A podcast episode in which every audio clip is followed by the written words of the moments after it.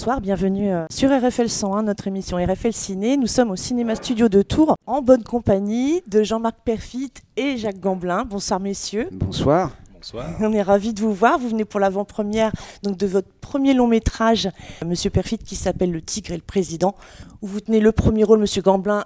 Il s'agit de Paul Deschanel, peu connu du public. Tout ce qu'on sait, c'était qu'il avait chuté d'un train et ça s'est tombé un peu dans l'oubli. l'oubli hein, du puis euh, voilà, Georges Clémenceau, qui est joué par André Dussolier, euh, va tout faire, euh, en tout cas pour reprendre ce, poste présidentiel qu'il convoitait tant. Pour mettre des rails dans, dans, dans, les, dans les roues. Voilà, pour mettre les rails. Parce que c'est ça, en fait, il a chuté du train, mais en fait, il est tombé du, dans l'oubli aussi par la même occasion. Oui, il est tombé, il a, chute à tous les étages, oui. Alors je vais commencer euh, avec, euh, avec vous, Monsieur Perfit, sur euh, justement cette histoire qui, dont on avait a priori retenu que cette chute de train. On constate rapidement donc, dans le film que c'était un homme, en fait, des Chanel qui était moderne, humaniste et sincère.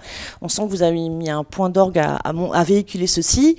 Et pourquoi finalement cet hommage rendu à un héros négligé comme ça vous a passionné Et est-ce que vous avez voulu vraiment que ça fasse écho au monde d'aujourd'hui? Est-ce que c'était un souhait euh? Ah oui, oui, que ça fasse écho au monde d'aujourd'hui. Oui, oui, hein, complètement. oui, oui, oui, oui. Ah bah c'était, oui, c'était une, c'était une grande volonté. Bon, déjà, c'est vrai que partir du personnage de Paul Deschanel, euh, faire sa réhabilitation, montrer autre chose que la chute du train, que certes, c'est quelque chose qui lui est arrivé, mais il avait bien d'autres choses qui auraient pu lui permettre de rester à la postérité, comme euh, toutes ces idées avant-gardistes, le vote des femmes, l'abolition de la peine de mort, les boulangers fonctionnaires, euh, le, revenu universel, enfin qu'on appelle maintenant le revenu universel, c'est des... Gage fraternel. fraternel. Et c'est vrai que euh, toutes ces idées avant-gardistes, c'était vraiment trop dommage de, le réduire uniquement à ce ridicule-là. Donc euh, c'était aussi se poser la question pourquoi? Pourquoi il n'était pas passé à la postérité? Pourquoi il avait été à ce point-là couvert de ridicule Il est tombé peut-être au mauvais moment, au mauvais endroit. Peut-être qu'il avait un adversaire suffisamment féroce et suffisamment porté sur sa propre postérité à lui, euh, tenter l'effacer un petit peu des tablettes de l'histoire. C'est ce que pose comme question le film. Et s'il a une résonance, comme vous le disiez aujourd'hui, j'espère j'espère que ça en a, parce que c'est aussi l'idée d'inverser un petit peu le, les paradigmes. La notion de réussite, c'est pas forcément ce qui gagne, ce qui écrase les autres, ce qui, ce qui domine. Il y a aussi euh, le fait d'avoir des, des, grandes idées et pas, et pas réussir forcément à les, appliquer, c'est euh, c'est déjà quelque chose. Quoi. Oui, c'est vrai. Et vous, Monsieur Gamblin, alors vous êtes un homme de théâtre autant que de cinéma. Enfin, je sais pas, vous avez peut-être fait 50 rôles, en tout cas, il y en a eu beaucoup, beaucoup. Euh, on ressent beaucoup un aspect théâtral dans le film qui est magnifique, une mise en scène, en fait, où on sent que le, le déplacement corps et les mots. Euh. Bah, le, moteur au départ, c'est quand même ce personnage qui est, un, qui est pour moi qui est un génie, quelqu'un qui a, qui a des idées comme ça, euh, tellement, tellement euh, justes avant tout le monde et, des décennies avant tout le monde. moi, j'appelle ça, enfin, des, idées comme, comme il a eu, c'est-à-dire des, des, idées fortes, des idées humanistes, comme on l'a dit tout de suite. Quelqu'un qui parle du vote des femmes et, 25 ans avant, qui parle de l'abolition de la peine de mort 60 ans avant que ça arrive pour moi, c'est de, l'ordre euh, du génie. Donc déjà, ça, c'est plus que séduisant, c'est fort, c'est presque finalement interpréter ce rôle. Moi, je sais pas, je me suis dit, mais bon, voilà, je, je, pense qu'il n'y a pas eu énormément de, présidents qui l'ont été ou qui auraient pu le devenir et qui avaient un tel sens de l'anticipation de la vision, une vision du monde, plus, plus loin que, que, sa propre existence. Et c'est finalement moi ce, dont je, enfin, que j'aimerais euh, voir. Je n'arrive pas d'ailleurs euh, aujourd'hui à dire tiens quel est l'homme aujourd'hui qui brigue un mandat de président, qui a une vision plus loin que le, le, le, le feu rouge d'à côté. Enfin, que hein, non, franchement, qui, voit plus loin que lui et ses enfants, qui voit ce que la société peut devenir. Or pour moi, il est urgent de voir loin. Ça, ça m'a séduit. Après, la facture même du film, en effet, qui mêle, comme vous dites, l'humour, euh, parfois par des moments de burlesque où le est, engagé, comme ça, dans une forme de, chorégraphie par moment, et, qui fait que le film mélange des genres, c'est-à-dire à la fois le divertissement et la profondeur de l'histoire, la profondeur des idées. J'adore ça, moi j'adore le mélange des genres. Il y a des gens que ça trouble le mélange des genres. Moi j'aime rire et puis l'instant d'après euh, être touché. J'ai eu la chance d'avoir euh, plusieurs scénarios dans ma boîte aux lettres qui travaillaient comme ça. Enfin je veux dire, euh, Le nom des gens c'est un film qui est très émouvant puis à la fois qui est très drôle. Le, premier jour du reste de ta vie c'est un film qui est très émouvant puis aussi qui est, par moments très, où il y a de la fantaisie, de la poésie. J'aime ça. Au, fond j'ai l'impression par moments que je les attire. Et tant mieux c'est difficile à dire. On ne peut pas savoir. On ne peut pas imaginer euh, au début d'un parcours, d'une carrière, que ça va se conduire euh, comme ça. Euh, oui, moi j'ai l'impression que quand je fais un film, il faut qu'il soit un tout petit peu essentiel pour moi. Ne serait-ce que parce que je suis en train de parler avec vous en ce moment et que si je, je, suis pas très motivé et que je, le fais pour d'autres que d'autres raisons que les bonnes, euh, je, vais devoir euh, fabriquer un discours. Euh, non, moi j'ai un discours passion, j'ai un discours, je ne suis pas protégé par un, par un discours tout fait. J'aime les films que je, que je, fais. Après, le résultat n'est pas toujours, pas toujours ce que j'aurais souhaité, bien sûr, mais en tout cas, je sais pourquoi je l'ai fait et ça me sauve. Enfin, je veux dire, ça me sauve. Ça me permet de pouvoir en parler. Là, c'est pas le cas. J'ai été heureux de lire le, scénario et le film est à la hauteur de ce que j'ai rêvé. Donc, euh, c'est tout bénéf. Alors après, c'était un plaisir de retrouver euh, André Dussolier. Ce que, en plus, c'est amusant puisque c'était les enfants du Marais à 23 ans et, que c'était exactement la même époque. Bon, ça c'est anecdotique, mais c'était l'après-guerre. C'était l'après-guerre n'avais pas les, moustaches, mais voilà. Et, et, alors, même un peu frustrant parce que c'est finalement nos se croisent assez peu dans le film. Hein. On, a, on, a, deux couloirs et euh, on n'a pas la même ligne d'arrivée, mais on, on, a deux couloirs et on a euh, trois, quatre scènes ensemble, c'est tout hein, au final. Mais bien sûr, c'était un régal.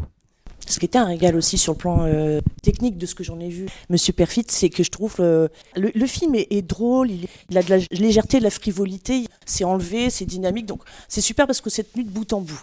C'est très précieux, ça fait du bien au cinéma, on aime ça. Mais euh, force est de constater qu'il y a quelque chose aussi de poétique et que même dans votre technique de réalisation, j'ai été subjuguée par, euh, je ne sais pas comment on appelle, un travelling qui passe d'une pièce à une autre sur les côtés en studio. Là, quand vous courez d'une pièce, il y a des scènes comme ça. Puis alors, il y a le flamant rose, euh, j'imagine, qui est en image de synthèse. Pas du tout, c'est un vrai, un vrai flamant rose. Parce que je me, doute, je me doutais que vous étiez un artisan. Hein. Je me suis dit, c'est un artisan du cinéma, il va pas nous mettre de la synthèse. Mais j'avais un doute. Ah oui, oui. Non, non, c'est un, ah vrai, un vrai flamant rose. La magie, ça bricole. Ouais. Exactement, ouais, ouais, non, non, ouais, ouais. il en faut deux flamants roses parce que c'est très bête comme animal. Et euh, on, met, on met le deuxième hors champ et euh, l'autre il va rejoindre son copain, comme ça il fait le, fait le déplacement qu'on lui demande.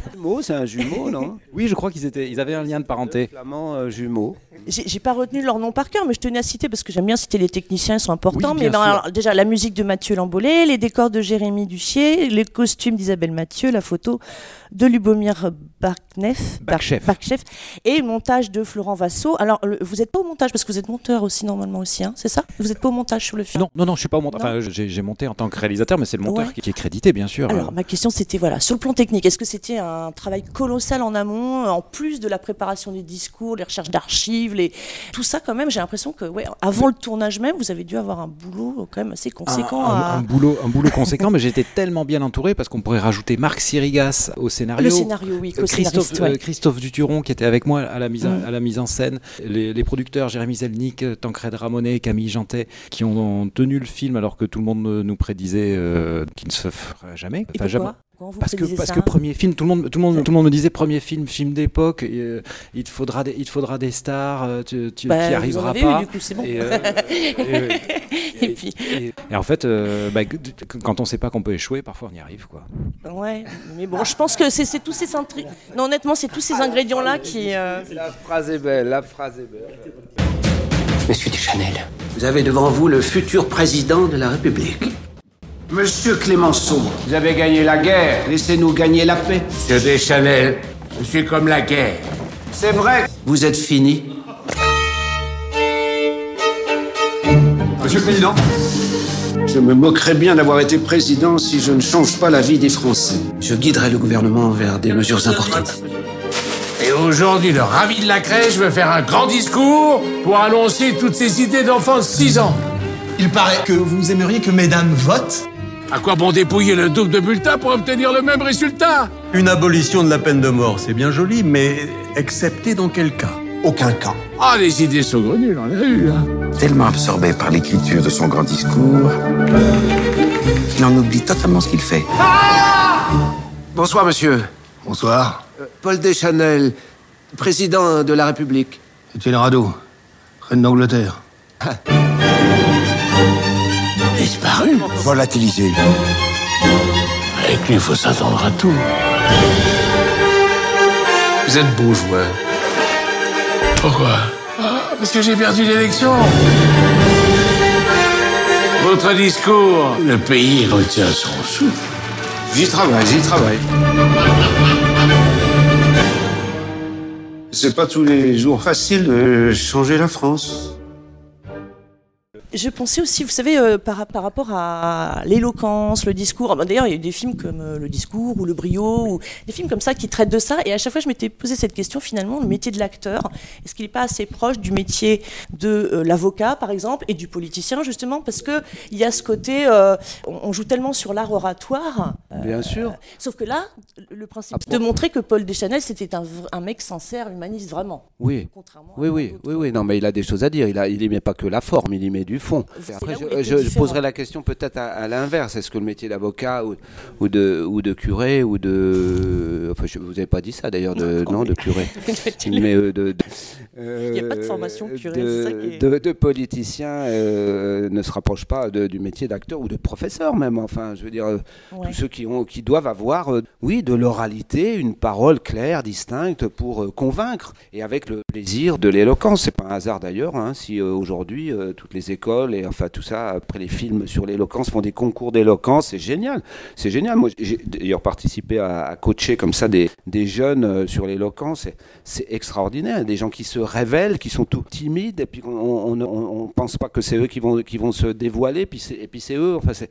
C'est formidable quand il y a. Bon, enfin bref, alors c'est pas la question. M'avez- Oh, mais des fois, je fais des questions qui ne sont pas des questions Ah en même oui, temps. non, donc c'est normal si vous perdez le fil. Non, mais bien sûr que, que tous ces gens-là euh, ont des métiers où l'oralité est, est, est fondamentale, fondamentale, bien sûr. Oui, en fait, si je vous Alors ils se font coacher tout ça. Alors, parfois ça se voit. C'est ça le problème. Parfois, ça se voit. Alors est-ce que c'est euh, qu'ils ont mal euh, transmis euh, les informations ou qu'elles ont mal été entendues? Enfin parfois ça se voit un tout petit peu. Il y a eu un petit coaching derrière, mais en fait c'est idiot de dire ça puisqu'il y a tous ceux euh, avec qui ça ne se voit pas et qui ont été coachés quand même. Les meilleurs quoi. Mais en fait, quand même, ce qui fait la différence, c'est que pour un, la qualité d'un discours, la façon de véhiculer ses idées, c'est qu'il faut être convaincu pour être convaincant. Il le dit, l'éloquence c'est la sincérité, il le dit dans le Ouais. film. On peut pas euh, faire mine, quoi. Je veux dire, ça, ça marche pas. hein. Au bout d'un moment, ça se voit. Enfin, on peut pas être très fort dans la forme, exprimer très bien tout ça et très très très convaincant, et puis dire de la merde. Enfin, dire en gros euh, des choses totalement inintéressantes ou, ou- ou non. Ce qui est fort, et c'est pour ça que j'ai parlé de génie. euh, Je sais plus si j'ai parlé de génie pour moi. De, de- Oui, Deschanel est à, quelque chose du génie. C'est- qu'il a 50% de, de forme, de, de la façon d'écrire et, et d'offrir cette parole, mais parce que ce qu'il a à dire est fondamental pour lui. C'est une question de vie ou de mort. Enfin, je veux dire, ces idées-là, on les sort pas comme ça au petit bonheur la chance. On y a réfléchi, et Dieu sait s'il a dû, il- Dieu sait, j'en sais rien ce qu'il sait, mais enfin, en tout cas, euh, Dieu a à réfléchir jour et nuit. De un homme qui ne dormait pas, qui voulait obsédé, c'est obs- il en est malade de- d'ailleurs de, de cette obsession de vouloir convaincre, mais il a des choses à dire. C'est pas du vent, donc évidemment On quand il y ça a prend au trip, quand même, voilà, hein, voilà, et quand il y a les deux, quand il y a la façon, et puis quand il y a- le savoir-faire et le faire savoir, comme on dit souvent, on- alors, alors ça, c'est de la haute voltige, c'est du sport de haut niveau, c'est un trois points de suspension.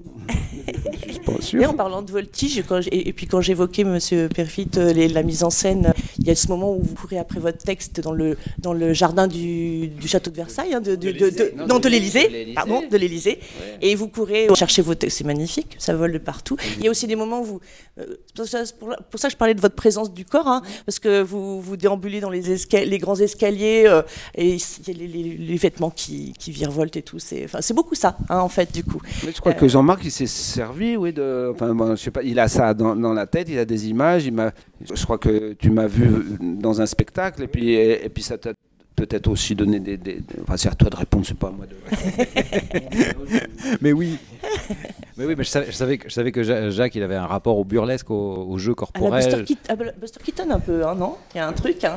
Ah ouais, moi je trouve. ouais. moi je trouve. Hein. Ouais. Ah bah non, mais moi. Mais en même temps, il y a une capacité d'une certaine droiture, un truc. Oui. hein, c'est un peu les deux. Vous avez un équilibre entre les deux, en fait, dans la présence scénique. Ouais. Oui, tout à fait. Et puis moi, enfin, moi je me souviens du, du premier jour quand tu as essayé ta queue de pie la première fois dans le petit bureau d'essayage d'Isabelle. Ben ouais, moi je me suis dit, quelle silhouette. Enfin, c'était tellement beau, quoi. On avait juste envie de marcher, de glisser, de. de- Enfin voilà. C'est une vraie déclaration. et puis on avait des, ouais, Oui. on avait des vrais, on avait, on avait la chance d'avoir des, des vrais grands décors. Donc ce, ce petit personnage perdu au milieu de, de décors beaucoup trop grands pour lui, avec des, des lustres trop lourds pendus au plafond. Il fallait le filmer en plan large. Voilà, redonner le, le goût du plan, du plan large qui est, qui est le cinéma de cette époque-là, le cinéma de, cinéma burlesque dont on parlait, Keaton et, Et vous Chaplin et tout ça. Et, et vous avez tourné à l'Elysée. Il y, a- il y a Nantes aussi, c'est ça? Vous êtes allé sur Nantes? Oui, on est allé à Nantes, ouais. Jardin de l'Élysée, le, le Quai d'Orsay, donc le, le- le ministère Ouais. des Affaires étrangères, le, le Congrès de Versailles euh, dans l'hémicycle. euh, On, on a eu la chance de tourner dans des endroits incroyables qu'on ne voit jamais, ou peut-être parfois euh, aux journées du patrimoine quand on est disponible, mais ça, ça, c'était cadeau. euh, C'était de l'or partout, partout.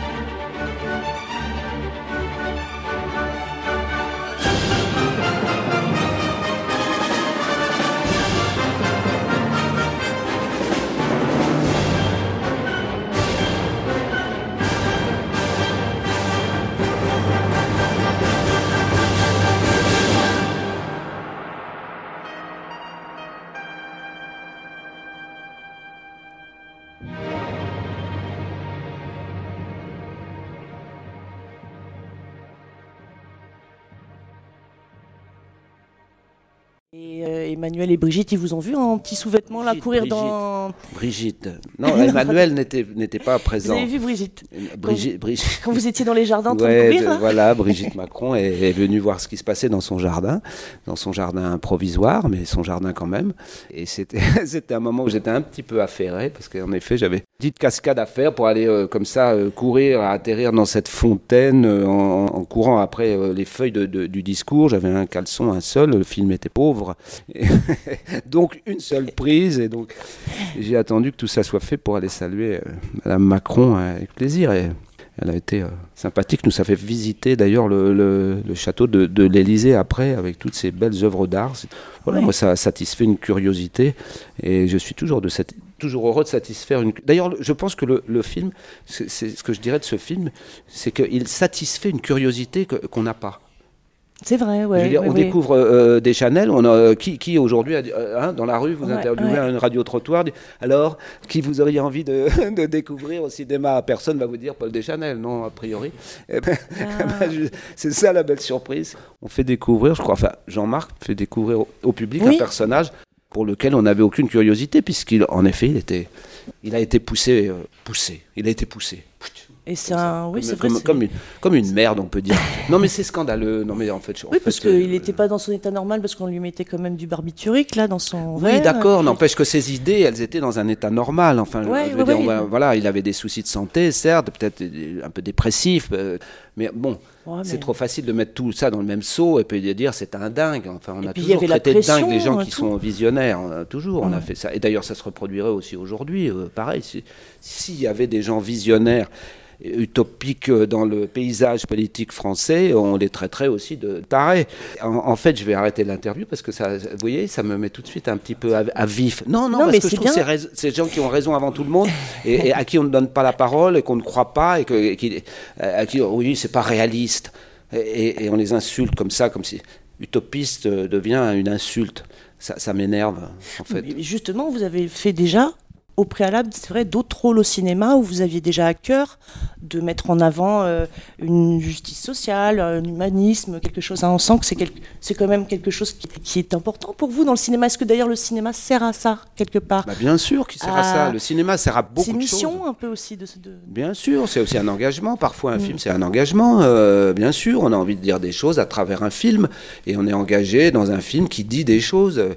C'est, comme ça le cinéma. Il sert à rire, il sert à se divertir, il sert à, réfléchir, il sert à, échanger avec des gens. Après, là, il sert à plein de choses le cinéma, euh, tellement. Enfin, il est nécessaire. Voilà, le cinéma pour moi, il est, juste nécessaire. Et c'est un film nécessaire pour moi. Et c'est un film nécessaire. C'est vrai que du coup, vous avez puisé chez, un personnage, effectivement, euh, de, autour de 1920. Vous avez puisé des, ouais, une réflexion sur la politique même actuelle. Et, on, aurait envie de se dire, pourvu que des politiciens regardent ce film, parce que, mine de rien, il n'y en a pas tant que ça qui aborde vraiment quelque chose comme ça sur la générosité d'un candidat qui. Euh, qui véhicule des idées nouvelles et humanistes, euh, on n'a pas tellement. Euh, donc du coup, c'est un premier film novateur quelque part. ah bah c'est gentil, merci beaucoup. c'est un film qu'on a fait avec le cœur, tous. Mais ça se sent. Vraiment. Ça se sent. On pourrait dire c'est un film novateur. Et je vous remercie beaucoup et je, finis juste sur ça pour euh, vous dire qu'en tout cas, je, je, vous remercie parce que effectivement, je pense qu'en plus, on a besoin en ce moment, particulièrement au cinéma, de voir des films qui nous font du bien, quel que soit le sujet. Et là, c'est le cas. C'est didactique, ludique, c'est super. Merci. Merci beaucoup, madame.